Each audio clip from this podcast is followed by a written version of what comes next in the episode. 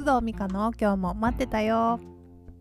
皆さんこんにちは須藤美香です。この収録をしている時点で2020年の12月8日です。いかがお過ごしでしょうか、え今日は嬉しいニュースがあったのでそれをお知らせします、えこの番組も聞いていただいているちえさんがですねポジティブ心理学実践インストラクターの検定試験に合格した後、えー、Facebook でアップされていました。ちえさんおめでとうございます、えー、ポジティブ心理学はこの番組でも何度か話題にしているんですけれども私も以前学んでいたものなのでなんだかね私まですごく嬉しかったんですよね。もう本当にめでたい 皆さんのグッドニュースこちらもあの明るい気分になりますよね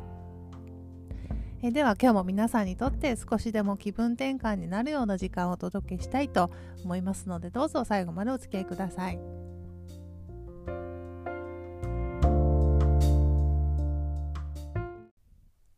さて今日のトピックはみんなの自慢を聞かせて今ストレートな自慢が聞きたいです。今日は何を話そうかなと思っていた時にふとこのトピックが浮かんだのでこれにしたいなと思います、えー、なんかねちょっとお風呂入ってて思ったんです朝朝風呂ね。なんかこうみんなの自慢が聞きたいなと。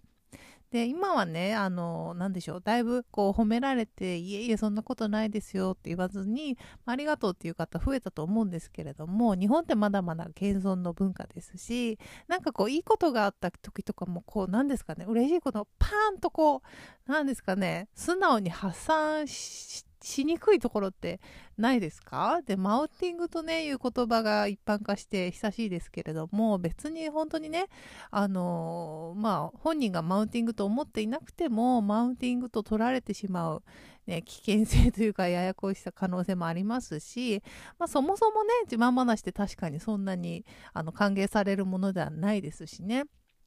まあ、嫌われるというか、でもこの自自慢は嫌われる。でも、でもやっぱ自慢したいみたいな変化球からマウンティングが生まれるのかなとは思うんですけれどまあまあこれも確かに聞いていて楽しいものではないと。もうだったらでもパーンとこうストレートにもう自慢してほしいんですよ私は。むしろ。で多分ねこれを聞いていただいている方はおそらくコミュニケーションにあの気を配る方々かなと思いますから自分の発言が人にどう受け取られるか普段はねまあ気にしながらお話しされてると思うんですよ、まあ、SNS の発信とかもそうじゃないないかなと思うんですけれどもそれってまあ確かにね無自覚に誰かを傷つけるとか何でしょうね。何だろう。うーんまあマイクロアグレッションですかね。あの無自覚な偏見とかデリカシーのないことは NG だけれども、まあ、自自分にとって嬉しいこととかいいニュースをストレートに話すことまで遠慮してないでしょうか。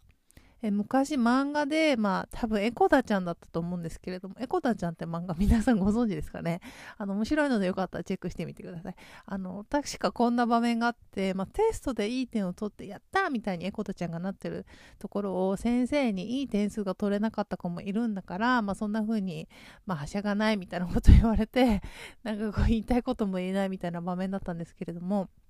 まあ、こういうことって、まあ、多かれ少なかれ普段のあの生活でもありますよね。なんかそういういろいろ考えていて、こう皆さんのこうドストレートな自慢を聞いてみたくなったんですよ。例えばですよ。なんだろうわかんないけど、まあ、子供の頃からもう美人でモテてモテて仕方ありませんとか、今年もぶっちゃけ10人ぐらいに告られましたとかも聞いてみたいし、まあ親が実はお金持ちなんで、まあ、欲しいもの我慢したことないですとか言わないですよね、多分普段。で、私実はすっごい仕事ができて、まあ、ぶっちゃけ仕事できない人の気持ちわからないですとか、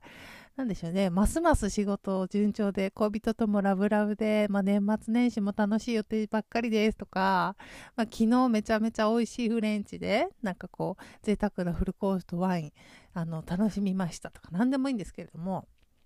何ですかね、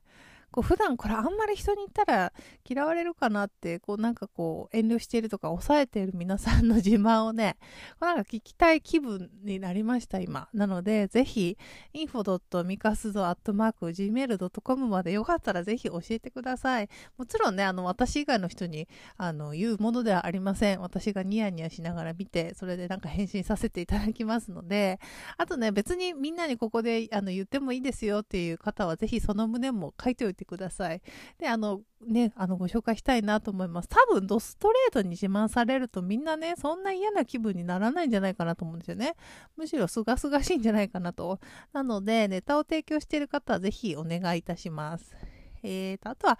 そうですね、私の自慢をこうドストレートにしようと思ったんですけども、言っときながら 最近あんまないなと思って、ちょっとさっき考えてたんですけども、まあ、何のひねりもないですけれども、まあ、やっぱ幸せですよねっていうことでしょうか。家族みんな元気で仲良くて、夫も子供も私のことが大好きで、まあ、夫に関しては予想ですけどね、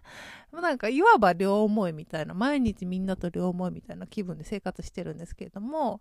なんでしょう、お腹の子も順調だし、しまあ、好きなものを毎日食べて、まあ、昨日は欲しかったね、まあ、ヒロタカっていうブランドのピアスがあるんですけれども、まあ、それを、まあ、嫌と、自分のクリスマスプレゼントに勝手に自分にですね、嫌と買って、あもう幸せやなという感じです。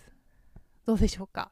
聞いていてどうですか？嫌な気持ちになりましたか？なんかね、もしなった方はなんでかなっていうふうにちょっと考えてみてもらえたらいいかなと思います。皆さんの自慢話、本当にお待ちしております。Info. えー、ミカスゾアットマーク gmail.com までお寄せくださいね。さて、では今日も負け話をして終わりたいと思います。えっ、と、これはちょっと今日注意喚起しようかなと思ったんですけれども、皆さん甲状腺の検査って受けたことありますか？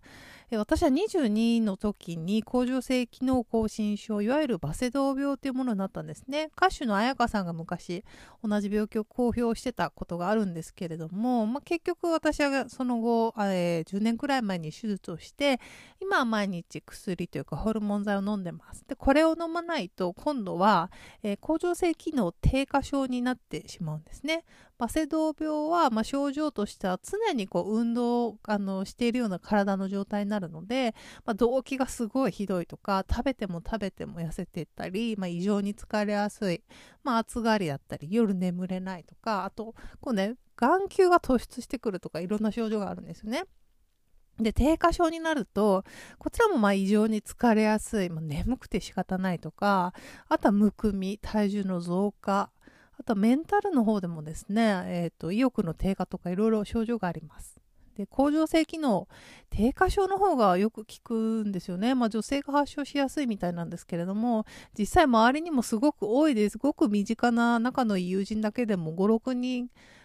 56人聞かないかな？あの本当に多いんですよ。あ、私もこれ飲んでるよって同じ薬飲んでる人結構いるので、あの、なんでしょうね、これを聞いていって、あれなんか私もしかしてと思った方は、ぜひ、あの、一度甲状腺の検査を受けてほしいんですよね。で、あの、なかなかこれって発見されにくいそうなんです。健康診断の項目になかったりするのかな、確か。なので、例えばその意欲の低下とか、まあ、ちょっとうつっぽい状態から精神科を受診していて見過ごされてたりりとか、あと年齢によってはね、更年期障害とも間違われやすいそうです。あと、例えば疲れやすきっても結構自分では気づかなかったりするんですよね。なんか最近忙しかったしなとか、まあ、ストレス溜まってたしなとか、あとまあ年齢によってはもう年だしなって思いがちなんですけれども、あの一度検査を受けてみて、あの、あ、じゃあこれ、えっ、ー、と、低下症ですってなったらちゃんとね、薬を処方されて飲んでいれば本当元気になりますから、なんかこれ聞いていてちょっと気になるなって方は、ぜひ、本当一度ぜひ甲状腺の検査受けてみてください。あの、今日もね、あの、私、実は定期検査に行ってきて、まあちょっと思ったことがあったので、これを皆さんにシェアしてみました。